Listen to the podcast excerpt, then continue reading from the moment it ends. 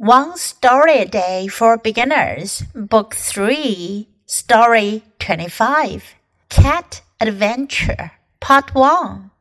My mom was worried.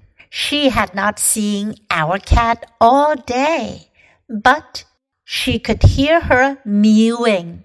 We looked all over the house. We looked in the kitchen, in the bedroom, and even in the bathroom. The whole time we could hear her mewing, but the cat wasn't anywhere in the house. Finally, I looked outside and there she was.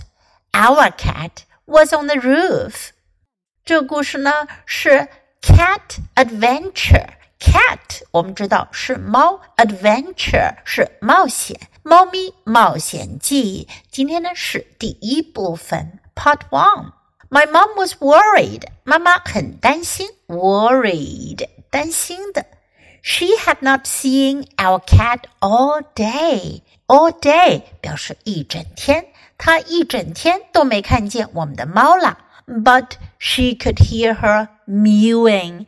但是呢，她能听到猫咪叫，喵，就是猫咪的叫声，喵喵。 We looked all over the house. 我们在整个房子里都找遍了。